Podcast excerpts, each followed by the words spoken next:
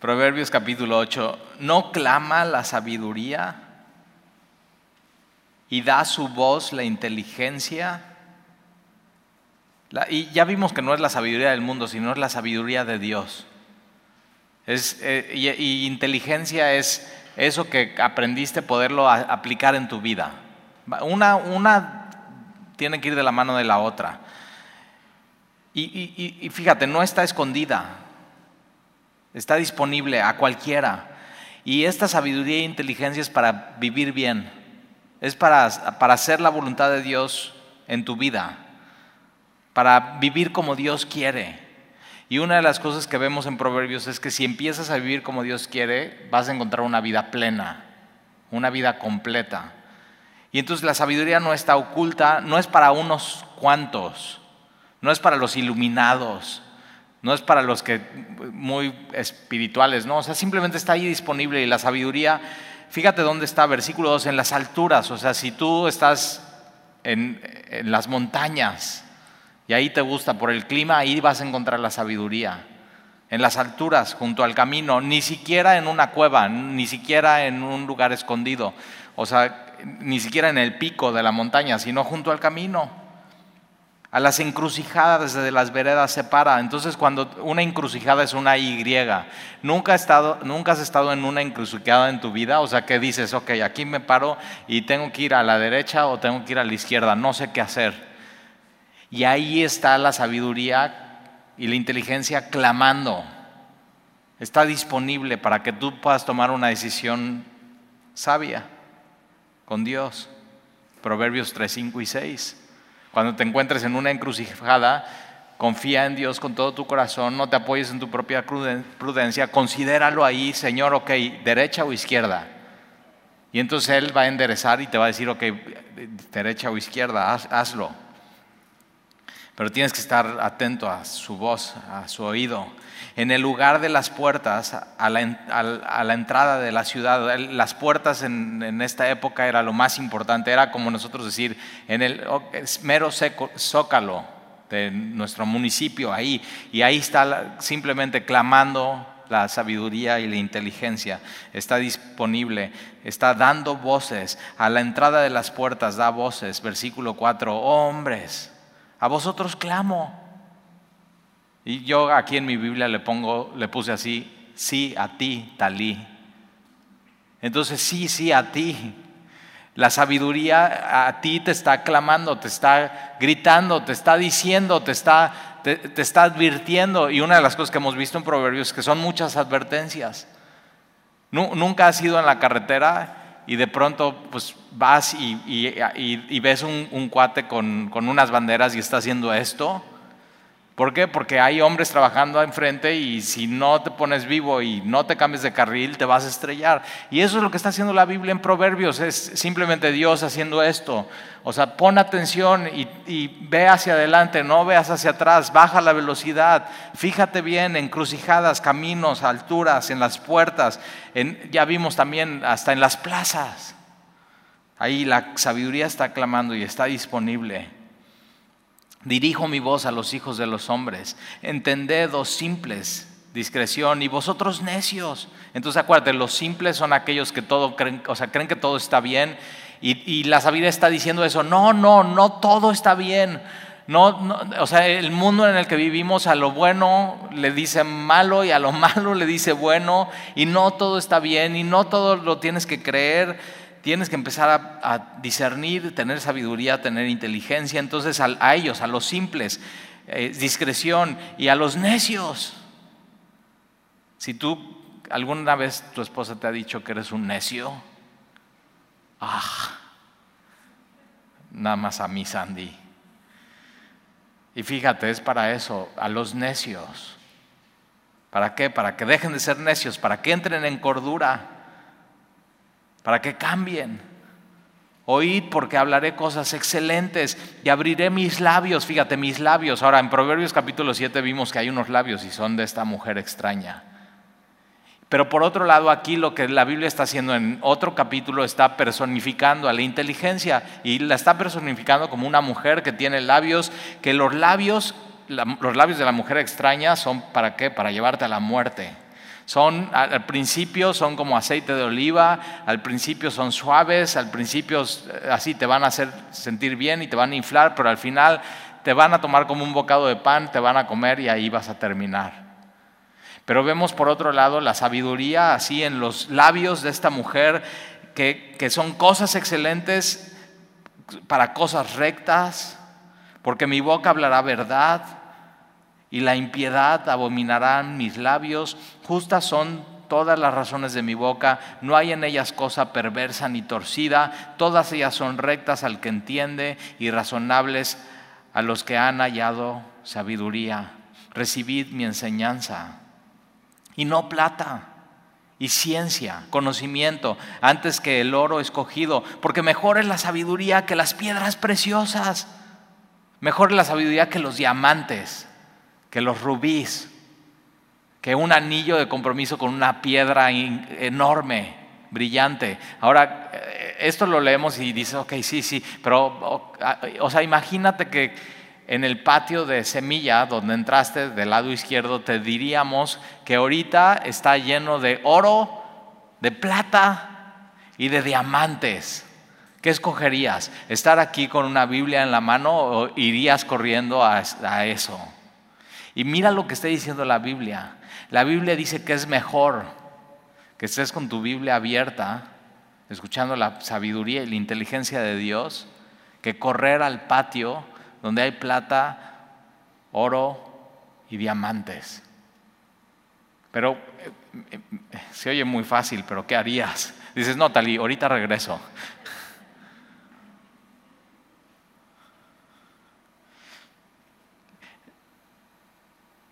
Yo preferiría quedarme aquí con la Biblia abierta. Porque Dios mismo en su sabiduría te lo está diciendo. Es mejor mi sabiduría que todo el oro, que toda la plata y que todos los diamantes del universo. No, te pido un favor. Nunca cambies esto. Ni siquiera por todo el dinero del mundo.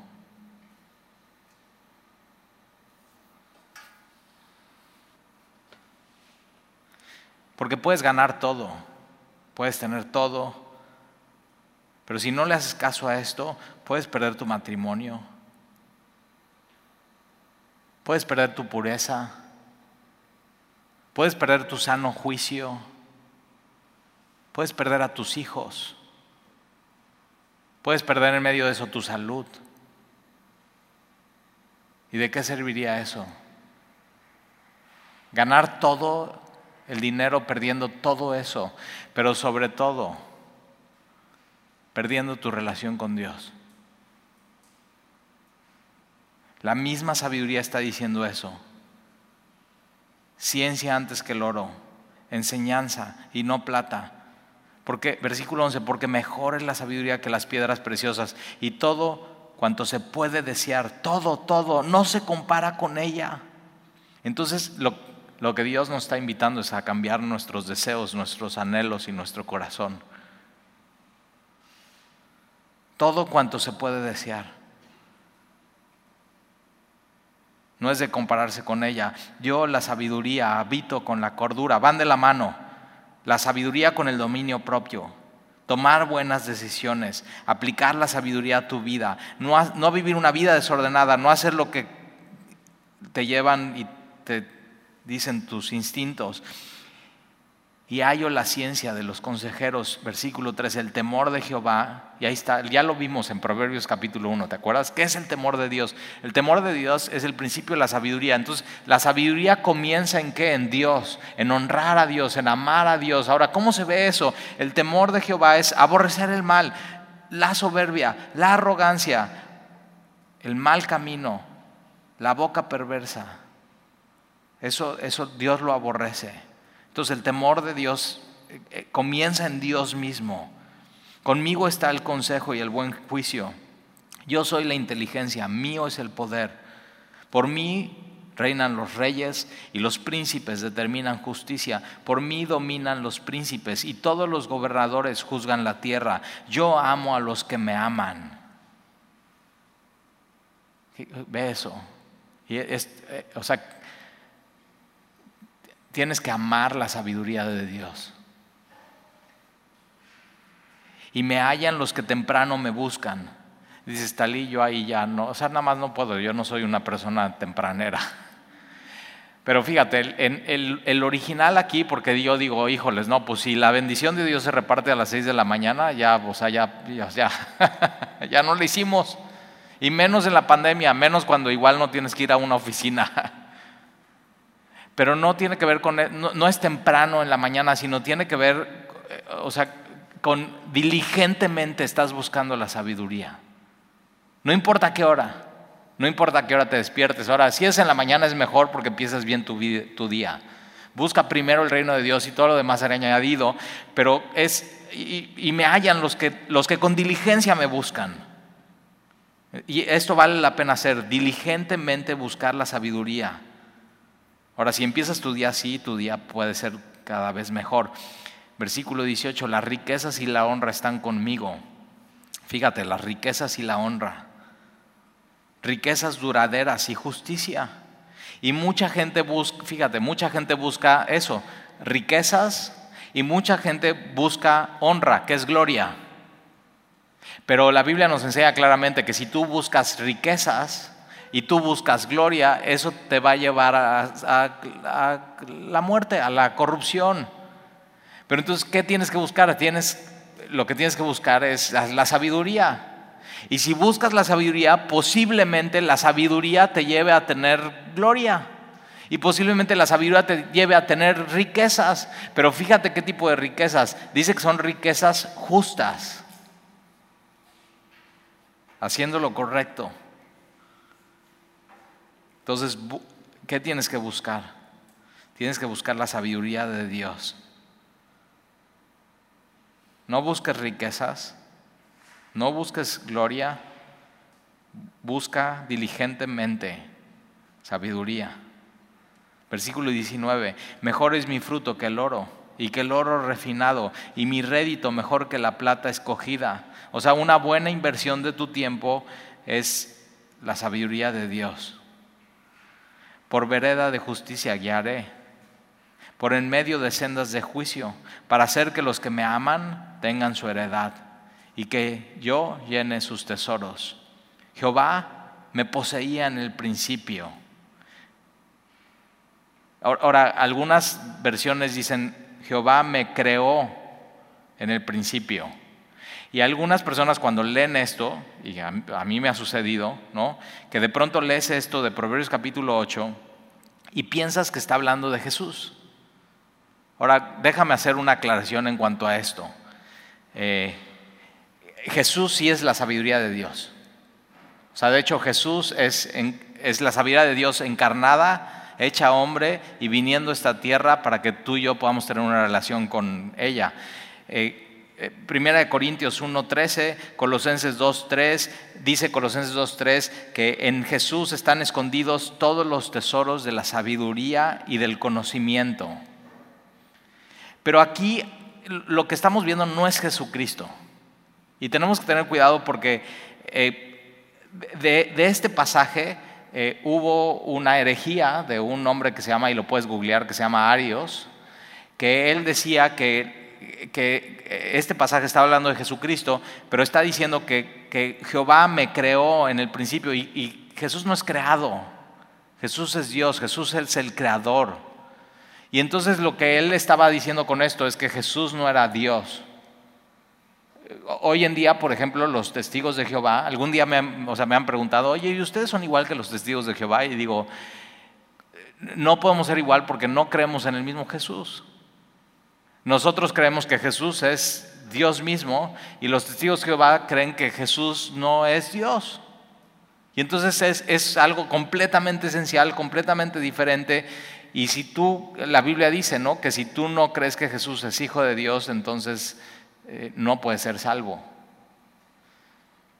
Entonces tenemos que tener cuidado cuando leemos la Biblia y por eso vale la pena como, estudiar bien y, tener mucho discernimiento porque dice, Jehová me poseía en el principio, está hablando de la sabiduría, eh, ya de antiguo, antes de sus obras, eternamente tuve el principado.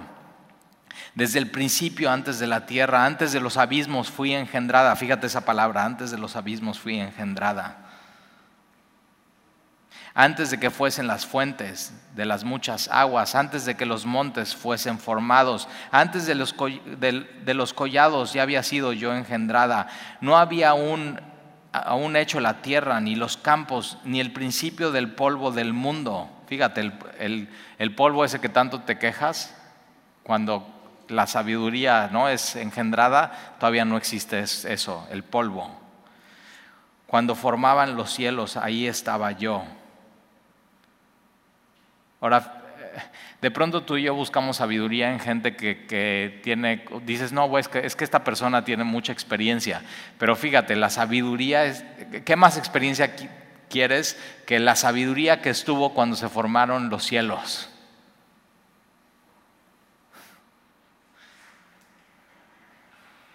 Y, o sea, fíjate todo esto. Cuando formaron los cielos, ahí estaba yo. Cuando trazaba el círculo sobre la faz del abismo, ahí está, círculo.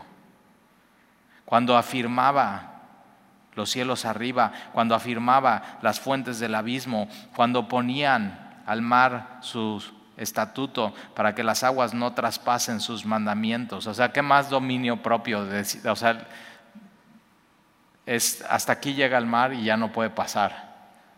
Nunca así has ido a la playa y dices, o sea, ¿por qué si siempre, o sea, nada más sí, sube un poco la marea baja, pero ¿por qué las olas aquí son y, aquí ya no llegan? Y esa es la sabiduría de Dios. Y entonces de pronto en, en, la naturaleza, en todo eso que nos quedamos con la boca abierta, podemos conocer sobre la sabiduría de Dios.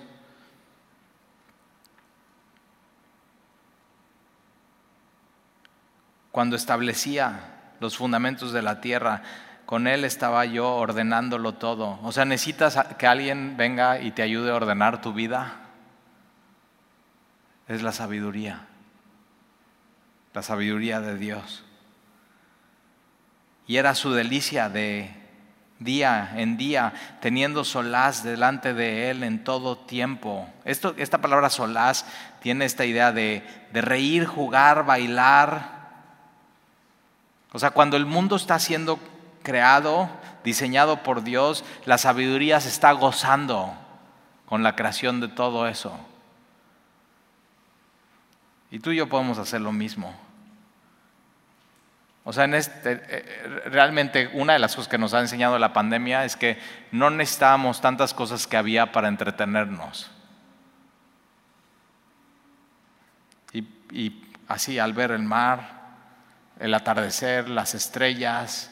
Puedes disfrutar la sabiduría de Dios en la creación y reír, jugar, bailar. Solás tiene esta idea también de descansar en todo eso, en lo que Dios creó. Y tú y yo necesitamos la sabiduría del Creador. Versículo 31. Me regocijo en la parte habitable de su tierra, y mis delicias son con los hijos de los hombres. Entonces, a, veces como que eh, el hombre dice que los problemas de la tierra, del planeta Tierra, es el hombre. Pero si te das cuenta, la tierra fue creada para que el hombre la disfrute. El problema de la tierra no es el hombre, la tierra fue creada por la sabiduría, la sabiduría de Dios para que el hombre la, disfrute. Es la creación de Dios para su creación, la humanidad para ti para mí es un regalo. Versículo 32, ahora pues, hijos, oídme. Entonces, la sabiduría ya se presentó y dice, ok, ¿quieres, o sea, ¿quieres mi currículum? Ahí está, yo, yo estaba cuando pusieron los estatutos al mar. Yo estaba cuando se formaron los cielos. Yo estaba cuando el círculo.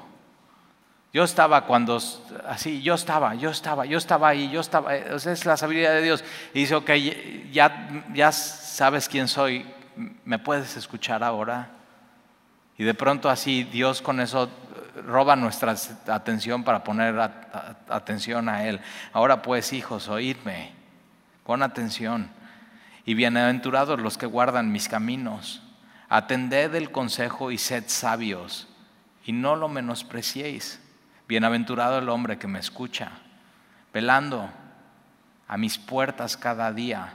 Comparado con Proverbios capítulo 7, la mujer extraña se para a la puerta de su casa. ¿Para qué?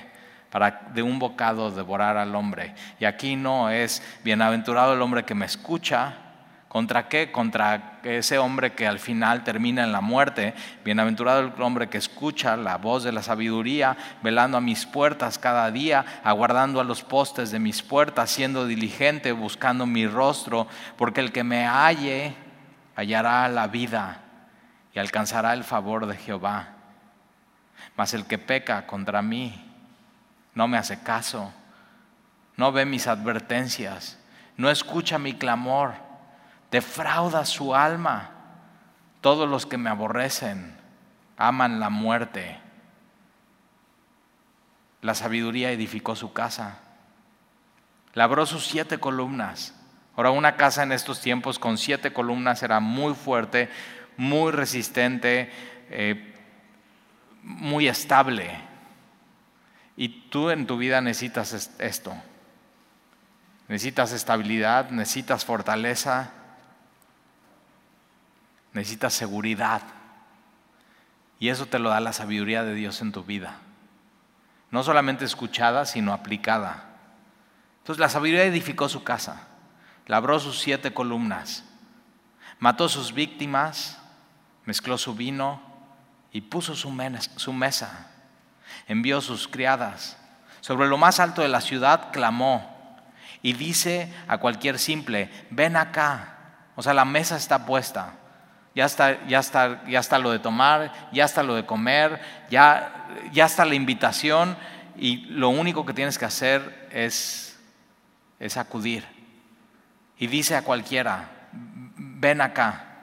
A los faltos de cordura dice, venid, comed mi pan, bebed del vino que yo he mezclado, dejad las simplezas, o sea, cambia tu vida, deja eso y vivid y andad por el camino de la inteligencia.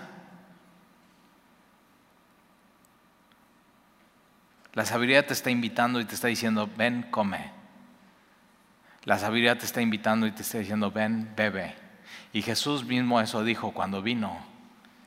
Quien, así, quien tenga sed, que ven, venga y que beba. Y de su interior correrán ríos de agua de vida.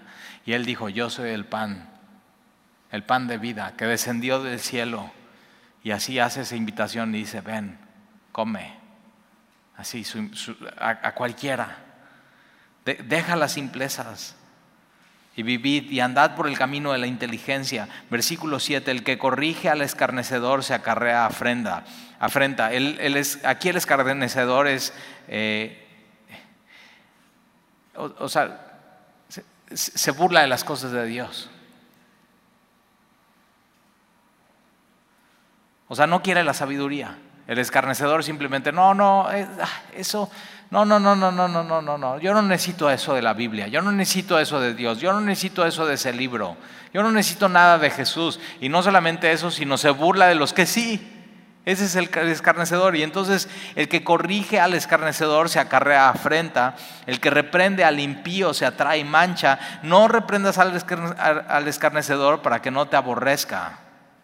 Entonces, ¿cómo, o sea, ¿cómo saber si tú eres un escarnecedor? Bueno, si alguien viene y te reprende y te dice, oye, veo esto mal en tu vida y, y veo que tienes que cambiar, si tú a esa persona la aborreces por haberte dicho eso, por corregirte, por decirte la verdad y lo terminas odiando, entonces eso quiere, habla mucho de ti que eres un escarnecedor y que eres un impío. O sea, es, un, es, un, es una prueba. ¿Cómo, o sea, cómo reaprendes, cuando, cómo respondes cuando alguien te corrige? Y, y fíjate, dice, corrige al sabio y te amará. Entonces, cuando vas y corriges a alguien, ahora a mí me ha pasado, viene Sandy, mi esposa, y me dice, oye, me dice Nef, y cuando va a hablar conmigo, es muy linda y muy dulce y muy cariñosa y ya me dice Nef, entonces ya sé que viene algo. Oye, Nef, ¿podemos hablar? Sí, mi amor, ¿qué pasó? Y me, corrige, me reprende. ahora, oh, reprenderse hoy así como si agarra un palo a alguien y te agarrara a golpes. Pero no, aquí es, es una reprensión en amor.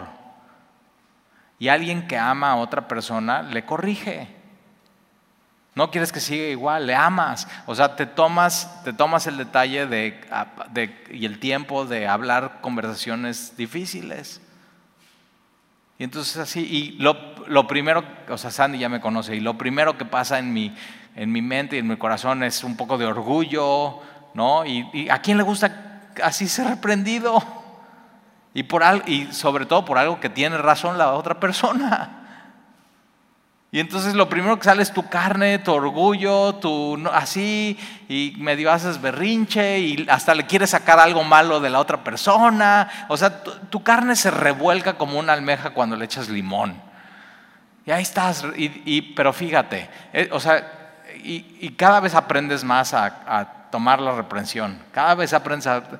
Pero al final, ¿qué es lo que pasa? No, no, estoy diciendo que, o sea, al principio, sino el examen de, si eres sabio o eres escarnecedor viene después de un tiempo de, hablar con la persona.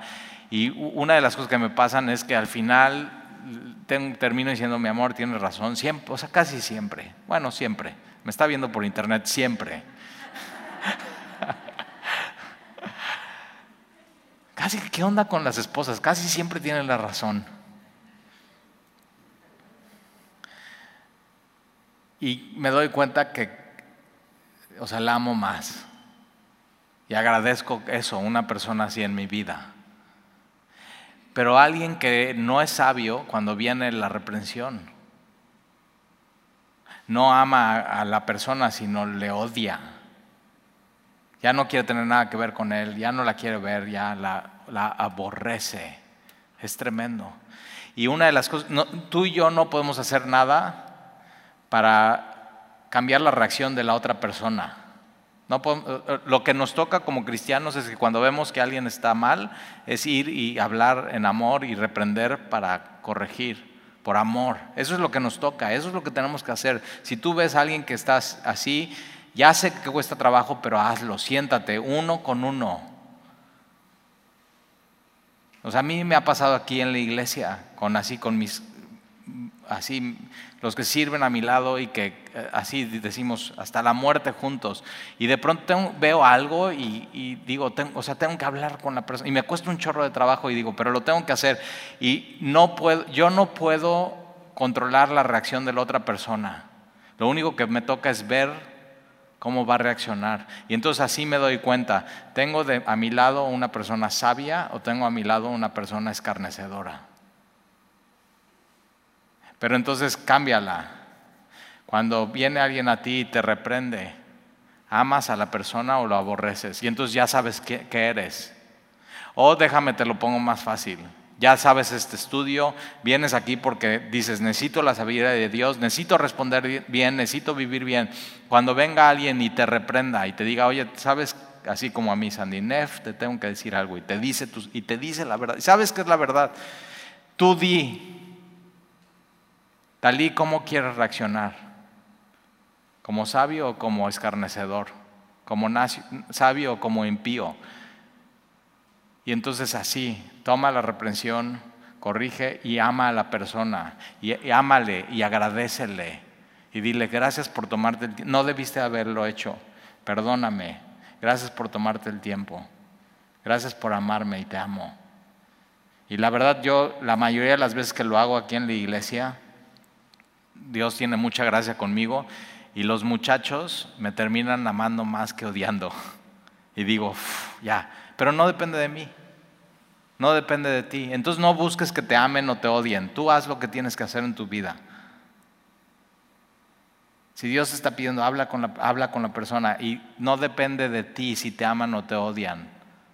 Hay cosas que hay que decir y no hay bonitas palabras a veces para decirlo. Por más dulce y por más lindo, a veces es difícil, pero dilo. Y tú esperas la reacción de la otra persona. Ahora, cuando vengan contigo, tienes que estar abierto a que vengan contigo, ¿eh? Porque si tú vas a ir, tienes que, ese espíritu de mansedumbre, ¿no? Gálatas, capítulo 6, para que si tú te sucede lo mismo, puedan venir contigo y estés abierto a la reprensión.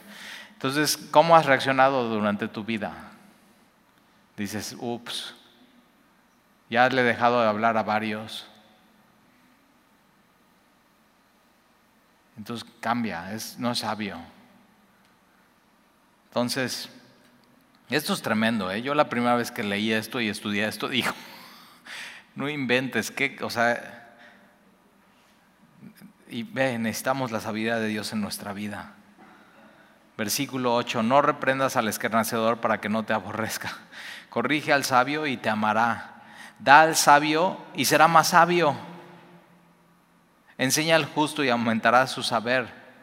El temor de Jehová es el principio de la sabiduría y el conocimiento del Santísimo. Me encanta así, el conocimiento del Santísimo. Aparte Jesús dice que en eso consiste la vida eterna, en conocer a, a Dios, el conocer al Santísimo, al que es tres veces santo. Y el por eso decimos, Señor, venimos a conocerte. Y el conocimiento del Santísimo es la inteligencia. Entonces, ¿quieres ser más inteligente? Conoce a Dios. ¿Qué es lo que Él quiere para tu vida? ¿Qué es lo que Él aborrece? ¿Qué es lo que Él ama? Versículo 11, porque por mí se, eh, se aumentarán tus días y años de vida te serán añadidos. Si fueres sabio, para ti lo serás. Y fíjate, o sea, si reaccionas con sabiduría y pides sabiduría y cuando te reprenden reaccionas como sabio, es, eh, o sea, es personal y, y, te conviene ser sabio. Pero y si fueres escarnecedor, pagarás tú solo. Entonces, esto de la sabiduría de Dios es personal. O sea, a nadie le puedes culpar por no ser sabio. Si te reprenden y actúas como un escarnecedor, es, no es porque te, por el que te reprende, sino es porque tú que no sabes responder. Es personal. A nadie, a nadie le puedes echar la culpa de tu vida. Eso es bien importante.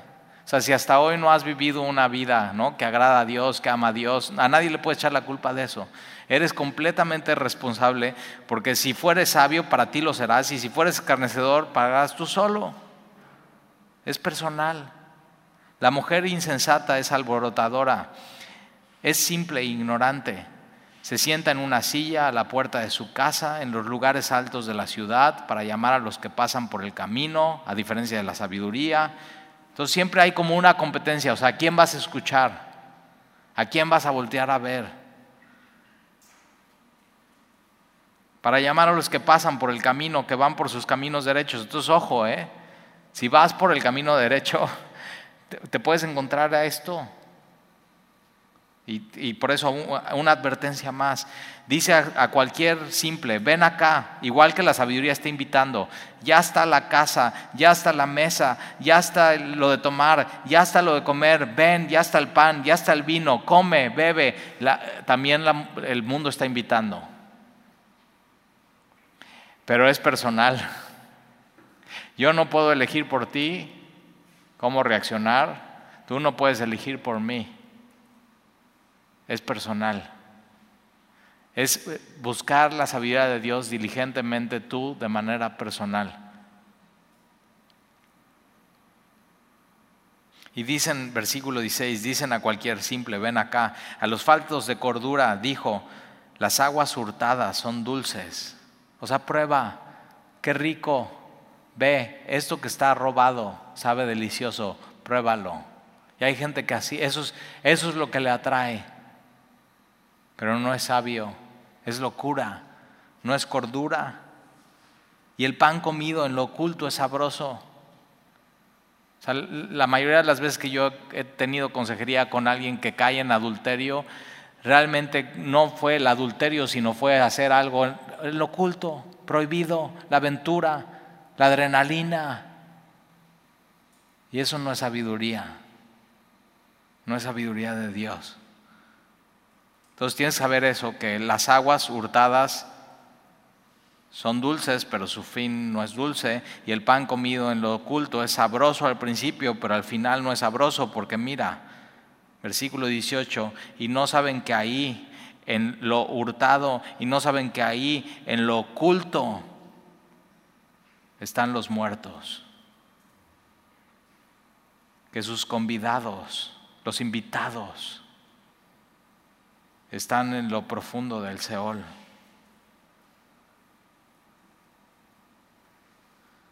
Entonces ama, ama la sabiduría y ella te amará. Busca, busca la sabiduría y ahí la vas a encontrar. Así como ella está clamando. O sea, si tú necesitas sabiduría, clama por sabiduría. Y vida, o sea, ve, vive tu vida bien, vive tu vida en plenitud. Toma atención en sus advertencias. Abre bien sus ojos. Escucha bien su voz. O sea, la mesa está puesta. Y fíjate, es una invitación personal. Y quien está ahí en la mesa es eso, es esa, es Jesús queriendo tener comunión personal contigo. Eso es. es en Jesús está toda los tesoros de la sabiduría y el conocimiento. Y Él está así diciendo, ven, siéntate. Y entonces encuéntrala, hállala temprano. Y, o sea, vas a vivir una vida llena de bendición. Deja tus deseos de oro, de plata, de piedras preciosas y busca eso. Busca la sabiduría, no te vas a arrepentir. Y ahí está, clamando en todos lados, en las alturas, en las encrucijadas, en las veredas. Y eh, es una de las cosas que tenemos que aprender a hacer como cristianos. Ok, tengo una Y y te tienes que parar así. En esa Y sabiendo por fe que ahí mismo vas a encontrar a Dios y su trono y su sabiduría y decir, Señor, ¿para dónde? Y que Dios te muestre, o sea, de tal manera que no te quepa la menor duda y tengas la, convicción y que si das un paso, sepas, esto, aquí Dios me está llevando. Si no, no te muevas, quédate ahí, quédate ahí hasta, escuchar. Baja el volumen a todo, así, a todo lo que clama alrededor de eso, baja el volumen y empieza a escuchar a Dios, pero no, no empieces cuando llegas a la encrucijada, empieza a buscar a Dios ya para que ya sepas cómo es su voz, para que sepas ya cómo, o sea, cómo Él te guía, cómo Él te habla, cómo, o sea, cómo Él va llevando una historia en tu vida, cómo Él te va marcando, cómo, o sea, cómo sabes que es Él. Y, y camina con Él. Cristo es toda la sabiduría, es todo lo que necesitas, no necesitas más en tu vida. Oramos.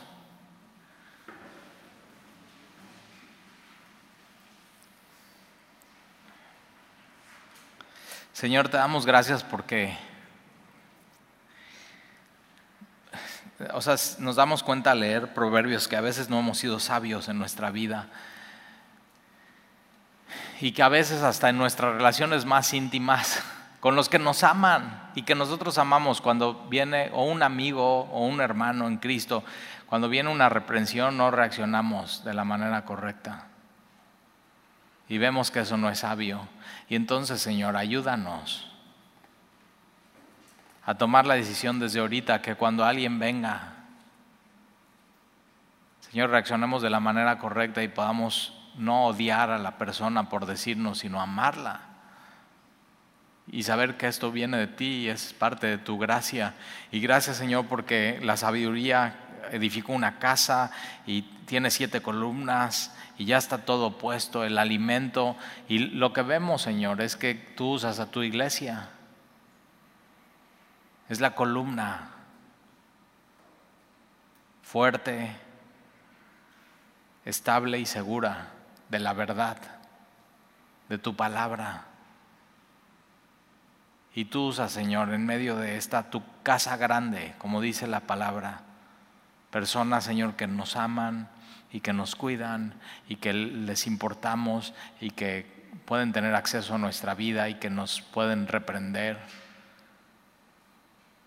Y te pedimos, Señor, que podamos tener el corazón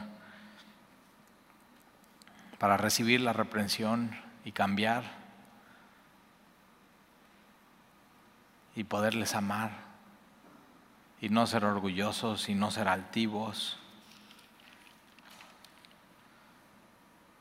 Señor, y gracias porque tu sabiduría está disponible aún así, sin estudios universitarios, sin doctorados, sin maestrías, sin escuela de ministerio, sin teología, si no está disponible en ti, a cualquiera. Y entonces, Señor, recuérdanos que lo que el creyente tiene que buscar no es oro, ni plata, ni diamantes, ni lo que ofrece este mundo, sino tu sabiduría, tu consejo, tu palabra, tu dirección, tu guía, tu espíritu. Y entonces, Señor, te rogamos hoy, esta noche, si hemos venido aquí es porque necesitamos tu sabiduría. Y hay decisiones que tomar, y hay cosas que corregir. Y te pedimos entonces, Señor, tu palabra dice que si alguien tiene falta de sabiduría, la, pida a ti. Y entonces hemos venido a ti hoy, Señor, a pedirte eso. Señor, nos falta. Podrías hoy y esta noche, Señor, extender tu mano poderosa y darnos eso que necesitamos. Y durante la semana, Señor, conforme vamos tomando decisiones, y durante el mes y durante este año, Señor, en las encrucijadas, ¿nos podrías, por favor, guiar? Te lo pedimos, Señor, que sintamos tu empuje, tu impulso, tu guía. Te, lo rogamos, Señor. No queremos tomar decisiones sin ti en nuestra vida, ya no más.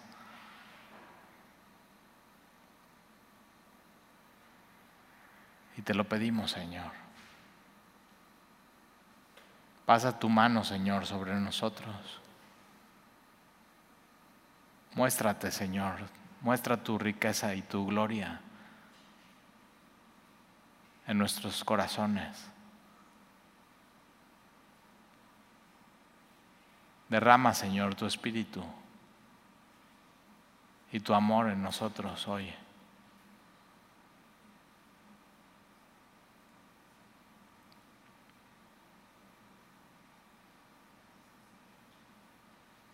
Recuérdanos, Señor, que no nos dejas ni nos desamparas.